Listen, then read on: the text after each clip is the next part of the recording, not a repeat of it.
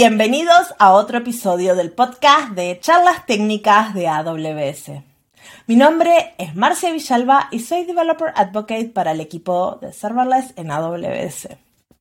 Y acá me ven, sigo sola. La posición de Iberia de Developer Advocate sigue abierta y estamos esperando que nos envíes tu currículum. Si te interesa hacer podcast conmigo, crear contenido y enseñarle e inspirar a un montón de desarrolladores y builders alrededor del mundo, esta es tu oportunidad. El link para las carreras y las carreras en Amazon está en la cajita del episodio o me pueden contactar directamente y hablamos. Y lo mejor de todo es que tu manager sería Isa. Mm, todas la queremos a Isa. Este, ya bueno, ahora vamos al episodio de hoy. Ya dije mi, mi propaganda. Y vamos a darle la bienvenida a una invitada súper especial que nos viene a traer otra carrera, otra carrera en la nube y otra experiencia de vida, cómo llegar a la nube, que es algo que a ustedes sé que les gusta mucho. Nuestra invitada es Tasia Kondratieva, ¿por qué siempre me tranco cuando quiero decir los apellidos? Este, es una SRE en Clarity AI y está acá con nosotros. ¿Cómo andas, Tasia? Hola, encantada de estar por aquí. Un gusto, súper bueno de que estés por aquí y que nos vengas a contar cómo llegaste a las nubes. Sí, no ha sido un camino recto, te tengo que decir. Este, con una onda. ¡Uy! Sí, básicamente. Y, después también, ¿qué es una SRE en, las eh, en la nube hoy en día, ¿no? En AWS y en una empresa moderna, una startup. Pero bueno, vamos, vamos por partes, eh, dijo Jack. Y primero quiero que me cuentes qué es Clarity AI, que es una empresa que al menos mucha gente capaz no conoce, porque este podcast lo escuchan de Latinoamérica también. Este. Bueno, eh, somos una empresa internacional que nos estamos expandiendo por todo el mundo. Empezó entre Nueva York y Madrid, eh, en España, y ahora ya estamos ya cada vez en más países del mundo. Y trabajamos pues con datos, con una cantidad indecente de datos, los procesamos gracias a Machine Learning, gracias a inteligencia artificial y se hacen unas estimaciones para que en las transacciones económicas se tengan en cuenta los factores sociales y medioambientales. Es decir, que cuando, por ejemplo, una persona decide invertir, eh, liste las empresas en las que quiere invertir y seleccione las que más se ajustan a, esos valores, que menos CO2 emitan, que no tengan labor infantil, que tengan el mayor número porcentaje de mujeres en su en su plantilla, etcétera, etcétera. Hay muchísimos factores y bueno, pues eh, trabajamos con, con eso. Suena muy interesante, así que dijiste que se están expandiendo porque dos por tres me llegan correos de oyentes que dicen estamos buscando trabajo, eh, este eh, estamos creciendo muchísimo. De hecho, eh, cuando yo entré hace un año y medio éramos unos 60-70 personas, ahora mismo somos 260 personas y seguimos creciendo. Em, hay muchísima gente, o sea, hace falta muchísima gente de todo ah, tipo de perfiles además. Así que vayan y chequen a la página después de escuchar el episodio si están buscando trabajo, este, porque siempre todo el mundo está reclutando. Sí. Eso es así. El, sector está, que, no sé qué le pasa, pero está en explosión continua. Y que necesitamos este, o más Machine Learning que nos haga las cosas, o más desarrolladores de DevOps, SRS y gente técnica. pero bueno, contanos un poco de tu viaje a la nube. ¿Cómo, cómo fue? ¿De dónde arrancamos? ¿Cuánto hace que empezaste? Bueno, yo en total, eh, en el sector, trabajando con trabajo, llevo dos años. Eh, es poquito tiempo. Eh, realmente yo hasta los, hasta los 29 años era traductora de ruso, español e inglés y había estudiado filología hispánica. O sea, que no había estudiado absolutamente nada relacionado con la informática y llegó un momento en el que decidí que tenía que cambiar un poco de rumbo laboral, el sector estaba un poquito pocho y, em, entre otras cosas, conocía a mucha gente que se dedicaba a la informática. Y también el que ahora es mi marido también se dedicaba a la informática y dije, oye, voy a echarle un ojo a esto. Y empecé a estudiar de forma autodidacta, porque en ese momento, pues bueno, por motivos económicos, yo vivía de ahorros, estudiaba bueno, dije, voy a darle un tiento sin meterme en una formación reglada, que a lo mejor me lleva más tiempo y tal. Entonces empecé a estudiar de forma autodidacta Administración y Sistemas Linux.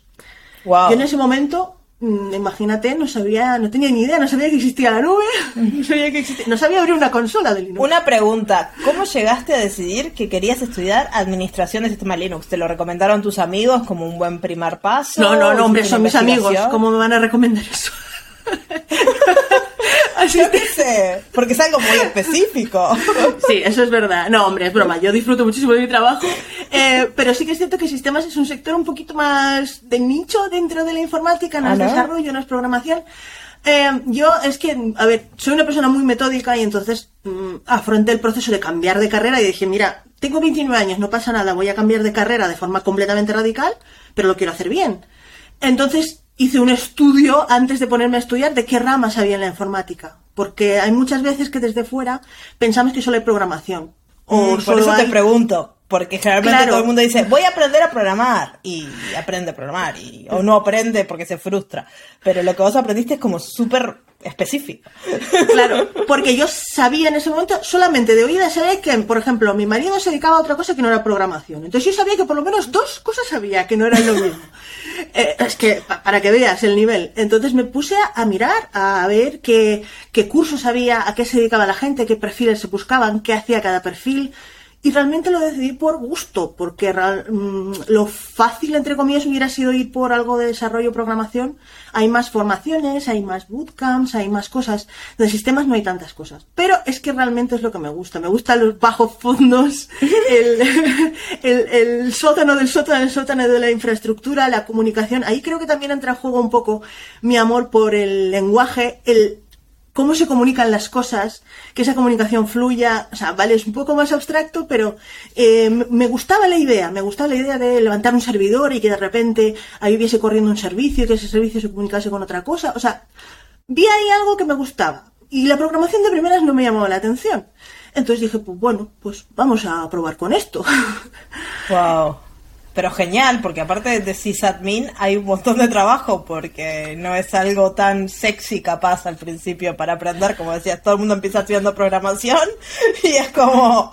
Eh, no, es nada sexy, de hecho es muy poco visible, es un trabajo, y yo lo digo muchas veces, eh, es un trabajo que si lo haces bien, es cuando la gente no se da cuenta realmente de que lo estás haciendo. O sea, no hay nada que puedas enseñar. Tú estás súper orgulloso ahí de que se ha actualizado no sé qué, no sé cuánto, es el tiempo real, no se ha caído nada y nadie se ha enterado. Ese es nuestro trabajo realmente. Si lo hacemos bien, no se tiene que enterar nadie. Entonces, eh, el perfil de sistemas ha evolucionado muchísimo. Yo cuando me metí a estudiar, estudié Administración de Sistemas Linux, pero por el camino, por el camino descubrí la evolución que, está, que estaba sufriendo justamente el perfil de sistemas, la evolución más hacia la nube, a una filosofía DevOps, a trabajar pues de, en, la nube con toda la infraestructura que, que, ahora nos ofrece. Entonces, claro, viré un poco y vi otras cosas que me interesaban más. Y claro, después de los primeros trabajos de, en sistemas, puramente clásicos, con mis servidores, en monitorización, en operadora de sistemas, pues me surgió la oportunidad, como ya iba estudiando por mi cuenta y sabía un poco de la nube, sabía lo que era DevOps, sabía lo que era CICD, pues me surgió la oportunidad de entrar como Junior SRE eh, después de, estar trabajando, pues a lo mejor menos de un año. Una pregunta, porque generalmente, a ver, nosotros este, cuando ya sos más experiente terminás siendo autodidacta porque es la forma de ir, pero ¿Cómo alguien que está aprendiendo de cero y no tiene ni idea, como decías vos, sé que hay programadores y otra cosa, este, afronta ser autodidacta? Porque eso es un challenge este, grande, ¿no? De, decir cómo elegir los cursos, cómo saber qué material, a medida que vas aprendiendo cada vez es más fácil, pero... Cuando llevas un tiempo y has desechado cosas, eh, se vuelve más fácil porque ya sabes identificar lo que quieres. Pero al principio es complicado, no te voy a engañar. Yo era consciente, también es verdad que eh, yo siempre he sido buena estudiando y había estudiado mucho por mi cuenta y sabía que se me daba muy bien recopilar información, desgranar los conocimientos, saber por dónde empezar y tal. Entonces eh, pensé que podía tener más opciones, pero al principio es mirar cursos, evitar los cursos de cómo ser sysadmin en este curso de ocho horas, porque Mm. no. Sí, es como. No nada en ocho horas puede ser bueno. No, no, no hay más. O sea, desgranarlo por tecnologías. O sea, yo lo que hice fue al principio mirar y decir, vale, ¿qué están pidiendo las ofertas de trabajo? Tan sencillo como eso. Decir, vale, están pidiendo eh, saber de administración de, de Linux, saber de estos servicios, saber qué, lo que es un Apache, saber lo que es un Nginx, saber tal. Entonces, ir cosa por cosa, literalmente, y desgranándolo poco a poco, ir avanzando. Al principio no entiendes nada, sobre todo si llegas como yo de otro sector, no te enteras de nada. Pero Claro. eh, hay que confiar. Ahí solo es confianza. obvio. Aparte me imagino, mirando ahí vos la oferta de trabajo y esto si lo hubieras leído en chino, te hubiera sido exactamente lo mismo. No digo en ruso porque se lo hablas, pero en chino. Chino, en y decís, ¿Nginx? Pues literal, ir a Google a decir, vale, ¿qué es esto? ¿Qué hace? Vale, hace esto, pero entonces tal. Y vale, pues entonces levanto un servidor en, cas- en casa y miro cómo funciona, cómo se configura, cómo tal. O sea, pero pa- pasitos muy pequeñitos para ¿Vos usabas Linux? No, que va, que va, yo no uso Linux. De hecho, yo eh, me enamoré de Linux porque mi pareja mi tenía un ordenador muy viejito que funcionaba muy mal con Windows y mi pareja me dijo, oye, te instalo Linux. Yo dije, me suena de algo. Sé que había algo por ahí que se llamaba como esto, venga, instálamelo. Y se puso a instalármelo y mm, le acompañé y dije, oye, ¿puedo mirar? ¿Qué estás haciendo? Y vi cómo me lo instalaba, cómo me lo configuraba, cómo me lo cifraba, cómo se manejaba con la consola y me explotó completamente la cabeza y dije, "Ah, ¿que puedo hacer esto con mi ordenador? Que puedo manejar las cosas con consola y no necesito mover ventanitas y que, que puedo hablar con mi ordenador directamente sin ningún intermediario. Y ahí fue cuando ya dije, vale, pues ah, esto, me, esto me mola. Qué bueno eso, sí. El- el- cu- cuando alguien descubre Linux por primera vez es siempre wow. Yo a mi madre la convertí hace, no sé, cuando me mudé de Uruguay a Finlandia le dije, mira, yo no tengo tiempo para venir a instalarte Windows cada tres meses cuando se rompe. Acá te pongo Ubuntu y en tre- 20 Y años funciona. Exacto. O sea, eh, nosotros lo que decimos en el sector es que Linux puede co- correr en una calculadora, literalmente. O sea, da igual lo que le eches. y es irrompible. Generalmente para Sí. un usuario normal y corriente mm, es, es fantástico. Pero qué, Pa- qué y para hacer las cosas, para hacer las cosas típicas básicas es que no hace falta más. Pero sí, y luego también con ese conocimiento de Linux vino la curiosidad por el open source, lo que suponía, lo que aportaba. Me costó, o sea, también me explotó un poco la cabeza el hecho de que la gente hace cosas gratis para aportar a la comunidad. ¿Dónde está la trampa? ¿Qué, qué ocurre? Entonces fueron como muchas cosas encadenándose hasta que al final dije, bueno, pues voy a dedicarme a esto, o por lo menos intentarlo. Claro, y aparte vos esto lo hiciste en pandemia, ¿no? No es que lo hiciste en una época común y corriente donde podés empezar a ver los, los grupos de usuarios, porque los grupos de usuarios, al menos de Linux, son muy activos y tienen comunidades muy, este, que se juntan y hacen cosas como las de AWS, este, pero en pandemia, En pandemia, eh, a ver, fue casualidad realmente. Yo empecé a estudiar unos seis o siete meses antes de la pandemia. Yo no sabía que iba a liarse la que se iba a liar. Pero sí es verdad que cuando llega a un mínimo de conocimientos para por lo menos enterarme de las cosas, fue cuando cortaron todo, cuando nos encerraron y cuando ya no pude hacer nada. De hecho, yo tengo la broma y digo que soy en la tecnología soy la generación pandemial. Porque hasta hace mm, cuatro semanas no había ido a un evento presencial grande en tecnología. No había estado nunca en nada. Entonces fue eh, estar un poco más en la, en la burbuja y las comunidades pues más online, Twitter, canales de Telegram, cosas así, pero claro, no, no en persona, es verdad. Sí. Entonces, ahora vos estás acá en tu casa estudiando Linux, sola, buscando estas, eh, me imagino, en un loop de Google gigante, Apache, Nginx, y después descubrís servidores, después descubrís otra tecnología, después descubrís networking, y así empezás a crear, no sé, como un, un libro, ¿no? Porque empezás a sacar notas de cosas que te llevan a cosas y... Tengo mil libretitas por casa y mil apuntes de y listas que hice de cosas que quería aprender, en las que salía, pues eso, esa lista de tecnologías en las que salían eso, y, y fue ir tirando, tirando del hilo con muchísima paciencia. Es cierto que tuve la fortuna de que los primeros meses podía tirar de ahorros y estudiar todo el día, que no todo el mundo tiene esa suerte, pero yo estudiaba todos los días como si fuese un trabajo. Wow. Em, Eso es una dedicación que yo creo que muy poca gente le dedica. Cuando quiere cambiar de carrera se imagina que es hacer un curso de Udemy y ya está, ¿no? Claro. Eso, eso también lo digo muchas veces, porque ahora en el sector hay mucha demanda, y es verdad, y hay unas condiciones muy buenas, mucho mejor que en otros sectores, eso también es verdad, pero no es, me- es lo que tú dices, no me miro un curso o dos y ya trabajo, es duro, o sea, y sobre todo si decides pasarte por tu cuenta o, o es, es complicado, entonces tienes que realmente quererlo y estar decidida a hacerlo. Claro. ¿Y cuánto tiempo estuviste así, en ese modo de, de, de- en el espiral de Google y de todas las... Pues eh, estuve unos seis meses, bueno, un poco menos, un poco menos, y llegó un momento que dije, vale, o sea, estoy avanzando, pero lo típico, no me veo yo buscando trabajo ni siquiera de muy junior, porque síndrome de impostora, bla, bla, bla. Y dije, vale, pues voy a buscar un trabajo ahora, de lo que sea, a tiempo parcial, y sigo estudiando, pero bueno, ya por lo menos ya he cogido algo de base. He hecho un sprint y ahora pues voy a tomármelo con calma. Claro. Y cuando me iban a contratar en ese trabajo, que era de teleoperadora, al día siguiente declararon el estado de alarma. Literal. Ese contrato se canceló y dije, pues voy a tener que seguir estudiando. Tampoco puedo hacer mucho más. Y dos meses después encontré el primer trabajo de becaria en, en L1, en una multinacional, resolviendo incidencias. Eh, muy, todo muy estresante y muy didáctico, eso sí, porque Ah, aprendes eso sí. Eh, pero muy estresante y en remoto, por supuesto, porque estábamos todos confinados. Así que entraste como este soporte de primer nivel en una empresa a, a responder el teléfono y a, averiguar. No tanto responder el teléfono, pero sí tickets. Ah. Tickets de Tickets, sí. em, recupérame correos que los he borrado, entra en este servidor que se ha caído y hay que reiniciarlo. O sea, cosas muy así de. ¿Y cómo, cómo llegaste a aplicar ese trabajo? ¿Fue algo que dijiste, pa, esto lo puedo hacer? ¿O dijiste, bueno, voy a probar? O- Vi oferta, o sea, literalmente era la primera oferta en la que echaba.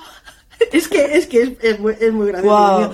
Era la primera oferta en la que echaba, pero sí que veía que necesitaban gente de soporte. Entonces dije, vale, si es soporte, aunque no sepa mucho, se, habrá procedimientos, yo leer, pues comprensión lectora tengo, algún conocimiento ya tengo. Entonces, bueno, pues vamos a intentarlo. Y también en ese momento dije, bueno, tampoco tengo nada que perder. Quiero decir, Claro. ¿qué puede ser lo peor que pase? Que no me cojan, bueno, o que me despidan si lo hago mal. Entonces, en este momento, después de llevar tantos meses estudiando, decía, vale, pues ya he estudiado, o sea, quiero aplicarlo, quiero ver si realmente lo puedo hacer. Claro. Entonces es lanzarte. O sea, al final todo este camino ha sido mm, un poco de conciencia y trabajo. Sí, Pero no, como, como todo, es un poco de atacar la oportunidad y meterle horas de laburo para que cuando salga la oportunidad correcta estés lista ahí a, a poder Claro. responder. Y, Es- y cuando mandaste tu CV, ¿no? A ver, yo te hago todas estas preguntas porque sé que son las preguntas que, que me hace la audiencia, ¿no?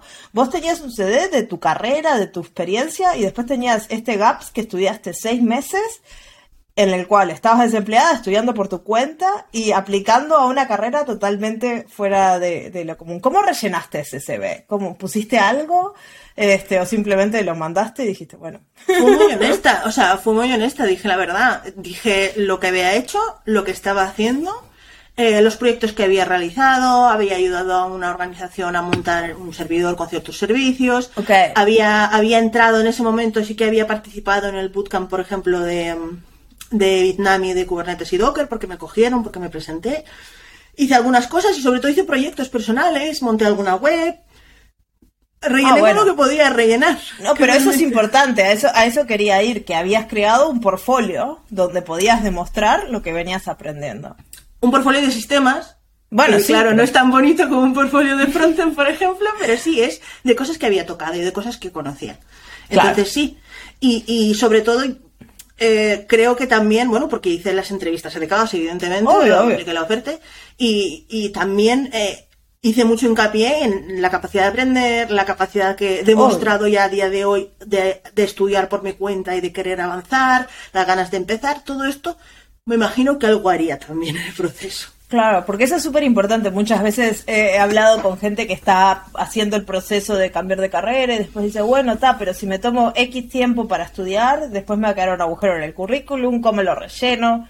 Y eso de los proyectos es fundamental, eso de decir, no es que me tomó un tiempo para ir a la playa, no, acá estaba trabajando y estuve trabajando y aprendiendo todo esto y, bueno, obviamente después te harán una prueba, te harán las entrevistas, pero, pero a veces ese filtro del momento que reciben tu CV que te invitan a la entrevista es, es difícil.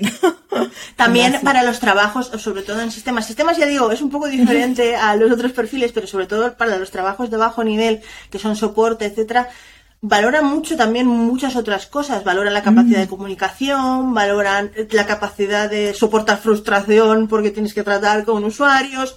Entonces ahí entra en juego la, la, rendija por la que me colé.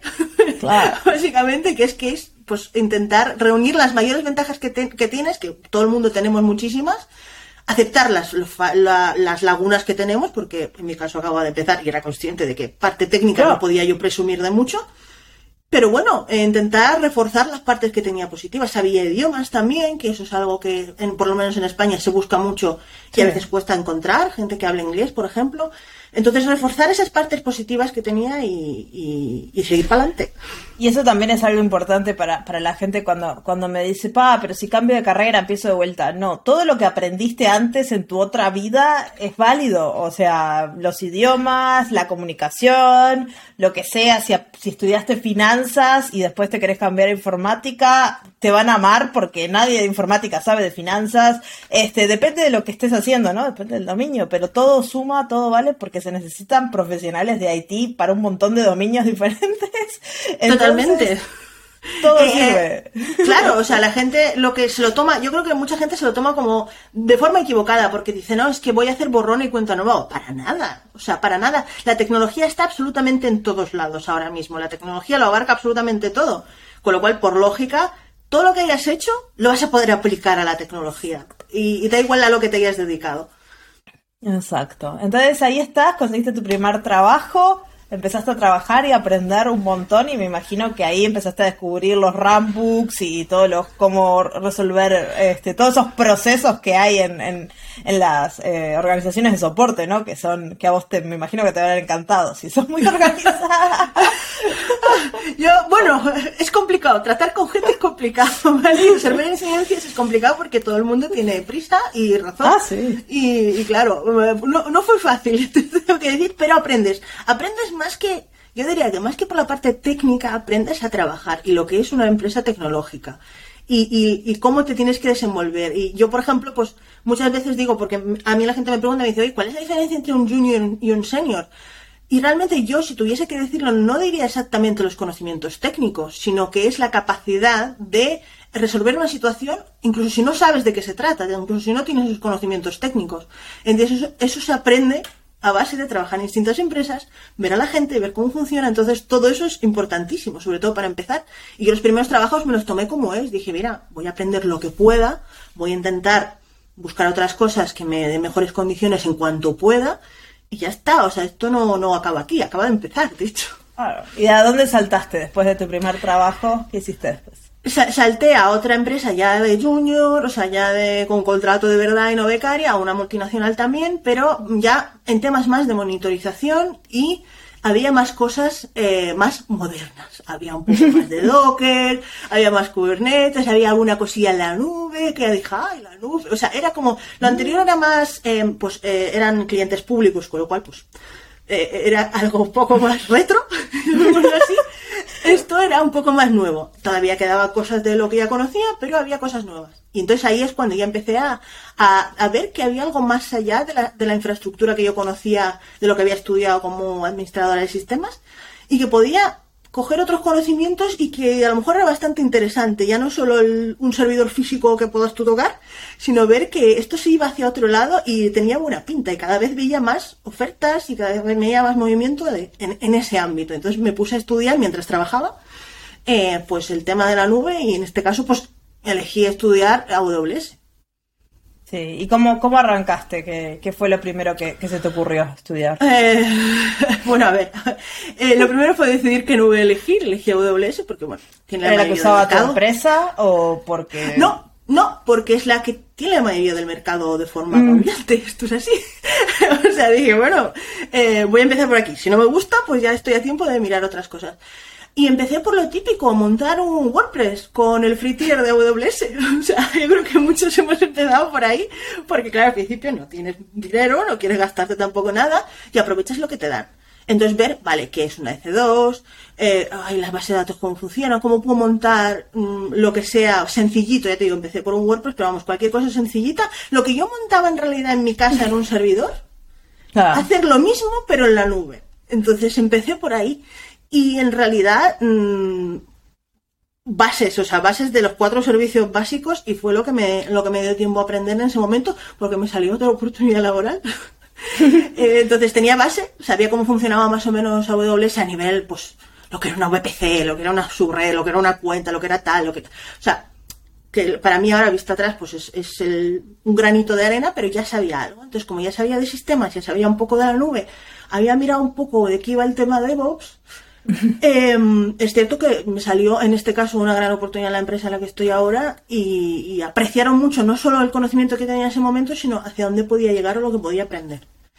Claro, no, porque ese camino que estás haciendo vos, yo creo que es un camino en el cual cualquier persona técnica vive, porque vos empezaste con una cosa, empezaste ya más grande, lo que quieras, pero, pero el camino de, aprendizaje autodidacta, de descubrir cosas, de, porque hoy es la nube, mañana quién sabe lo que es, y uno tiene que seguir actualizándose, y eso, esa capacidad de, de, de saber elegir, de saber decidir, y bueno, y arrancar a estudiar, tomar acción, que muchas veces mucha gente se pasa o la vida eligiendo y no hace nada, este, y seguía por las modas.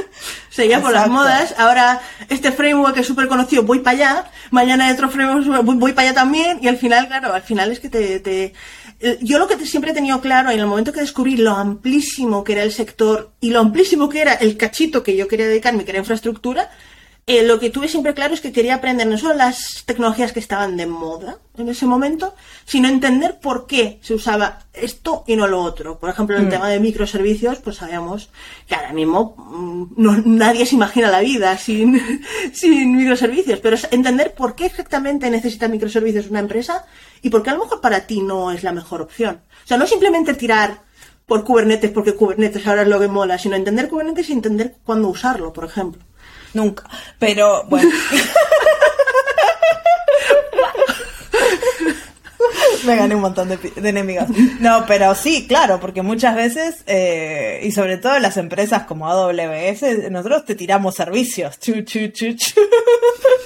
No, será por servicios, sí. Y después la gente aprendiendo está, ¿y ahora qué hago con esto? ¿Y ahora qué hago con esto?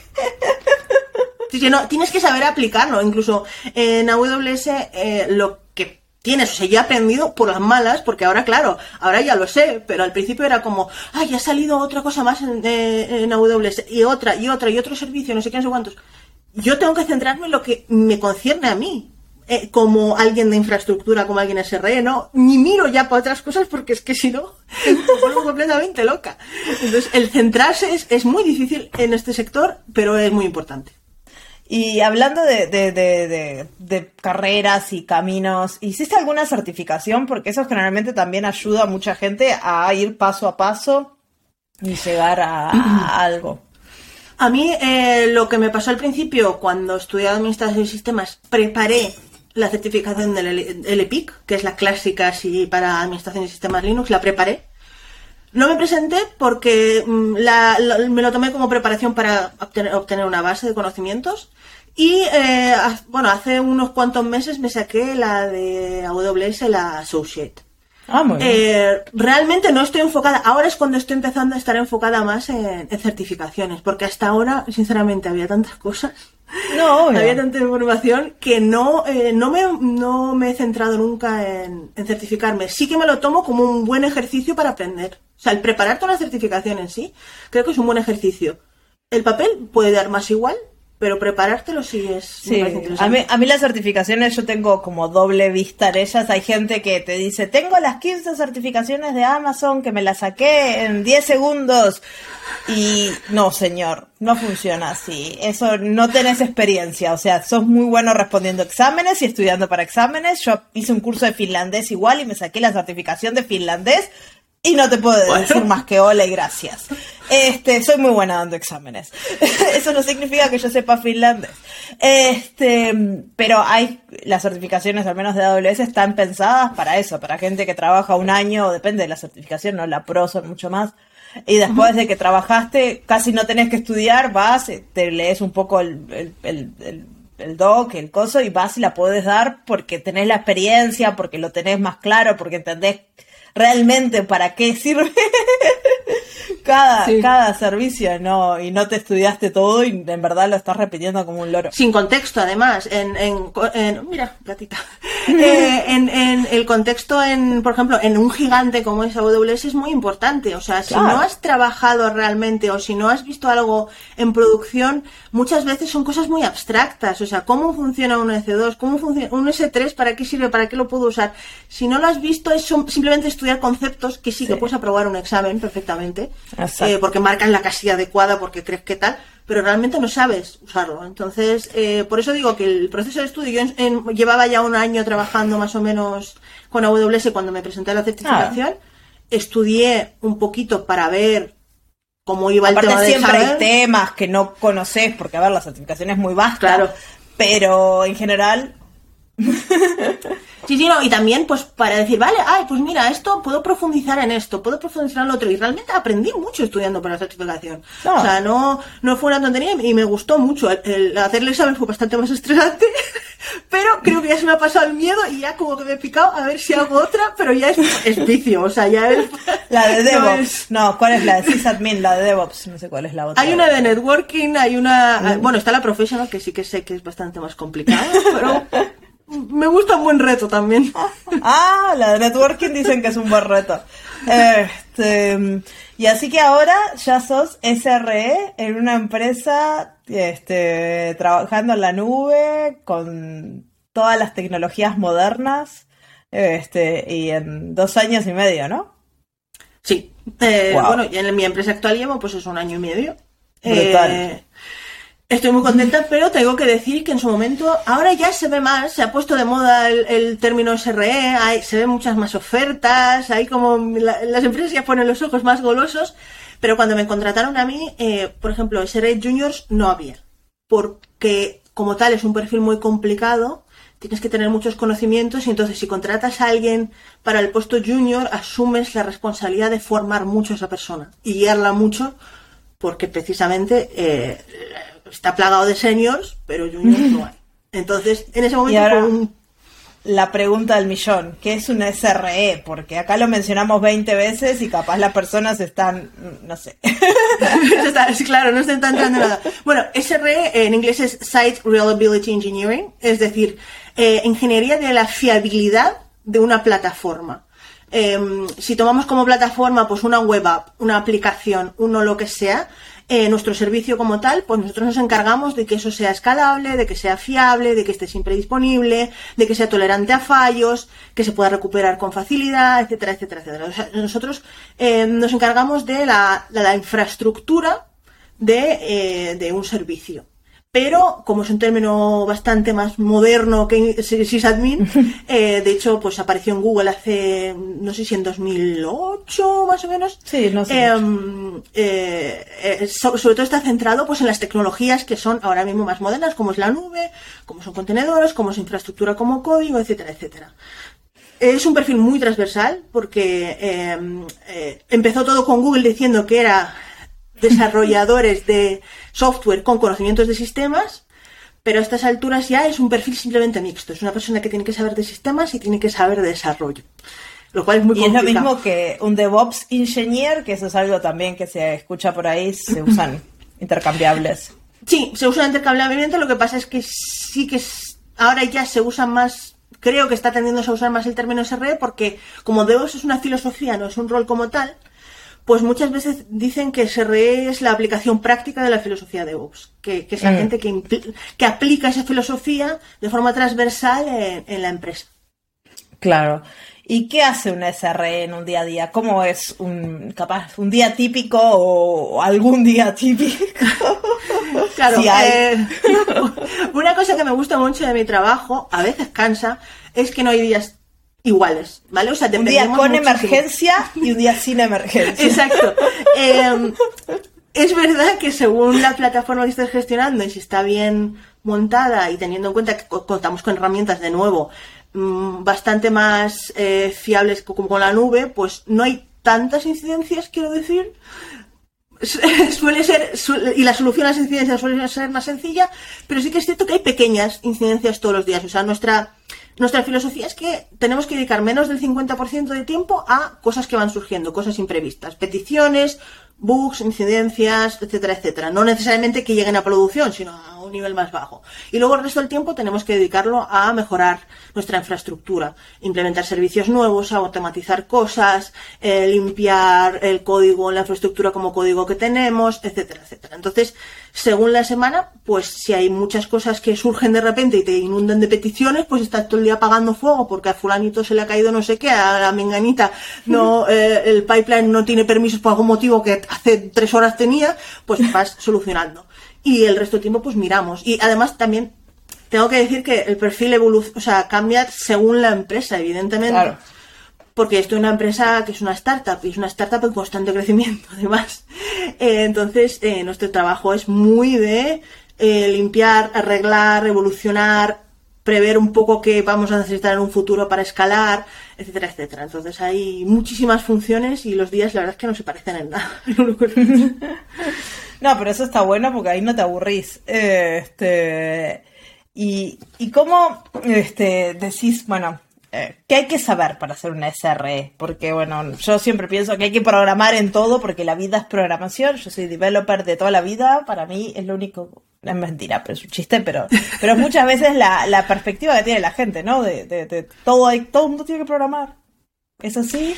Em, no, o sea, quiero decir, acabas en algún momento dado de tu eh, carrera en tech, acabas aprendiendo a programar siempre que quieras y siempre que quieras crecer como profesional en infraestructura y hoy en día, sobre todo con esos perfiles más transversales que te digo, pues acabas aprendiendo a programar.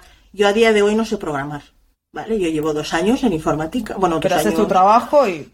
Claro, hago mi trabajo porque hago otras cosas. A ver, también ahí entramos en el debate de mm, eh, un YAML es programar o no es programar. Es programar. bueno, pues esto es programo, ¿vale? Pero no, eh, no programo como tal. Entonces, es cierto que ahora ya he empezado a aprender a programar porque quiero evolucionar, porque quiero coger ciertas tareas que ya no, no, he podido coger hasta ahora, etcétera, etcétera. Lo que tienes que saber, a grandes rasgos, y siendo una lista de mejores deseos, es, tienes que saber de sistemas, lo que podemos entender como sistemas clásicos, cómo funciona un, un sistema operativo Linux, cómo, cómo, las tripas, cómo levantar un servidor, cómo interactuar con una consola, cómo eh, networking, eh, rango de red, eh, todas estas cosas de sysadmin, ¿vale? Sysadmin clásico y, y, ahora también entran en juego pues las herramientas un poco más modernas de infraestructura como es infraestructura como código, pues Terraform, em, Ansible en algún, en, según, según el caso, todas estas cosas tienes que saber de CICD, es decir, de todo el proceso de releasing, cómo funciona para poder dar soporte a desarrolladoras o desarrolladores que están haciendo su trabajo eh, sin meterte muchísimo en las tripas, pero sí que tienes que saber lo que es y cómo funciona. Y tienes que saber de programación idealmente, pero sobre todo para temas de automatización. Para automatizar procesos, eh, en algún momento para crear algún tooling específico si la empresa es lo suficientemente grande como para crear tu propio tooling interno, etcétera, etcétera. O sea que hay que saber un montón de cosas. No estoy diciendo que todo el mundo que se trabaja de SRE sabe de todo esto un montón. Bueno, y de una nube, claro de la empresa en que estés, ¿no? Hay, hay empresas que necesitan más de X y menos de otra cosa, porque capaz arrancaron en la nube de siempre y no sé, son serverless y capaz tanto la parte de networking ya no es tan importante, pero la parte de CI/CD y gestión y seguridad se vuelve más relevante y otras empresas son más tradicionales y tenés que trabajar con conectividad on-premise a la nube y Claro, es que depende. De hecho, En, mi equipo, por ejemplo, somos ahora mismo somos cinco personas. Y eh, cuatro son super seniors. ¿Vale? Entonces, y luego estoy yo, que bueno, estoy, estoy haciendo lo que puedo, ¿vale? Doing my best. Em, de esas cuatro personas, aún así, aunque intentamos em, transmitir conocimiento, intentamos que todo el mundo sepa un poco de todo, estemos más o menos al nivel, aún así es inevitable que uno sepa más de una cosa y otro sepa de otro. Hay alguien que sabe más de, de networking, de AWS, de hacer peerings entre cuentas y hay otra persona que le gusta más bajar las tripas de Kubernetes, por ejemplo. Es muy difícil. Eh, por eso es un, es un constante proceso de aprendizaje para intentar abarcarlo todo sabiendo que va a ser imposible. Y una pregunta ahora que mencionás ah, que tenés cuatro compañeros que son senior y vos no. ¿Hay ¿Cómo gestionás eso del mentoring y que, que te ayuden a crecer? Porque yo creo que eso es algo en general difícil en los equipos de tecnología y sobre todo remotos, ¿no? Donde no se ven nunca. Bueno, nos vemos por cámara. Eh, tenemos la broma de que, bueno, para empezar, eh, yo he tenido suerte de caer en un equipo magnífico. O sea, de verdad, es gente que se ha comprometido desde el primer momento a acompañarme, a, tutorizarme, a mentorizarme, a ayudarme en todo.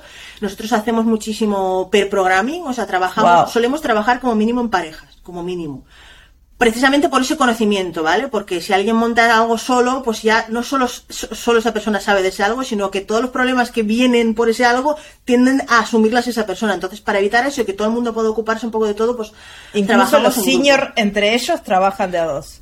Sí. Qué bueno. Sí, sí, Me gusta.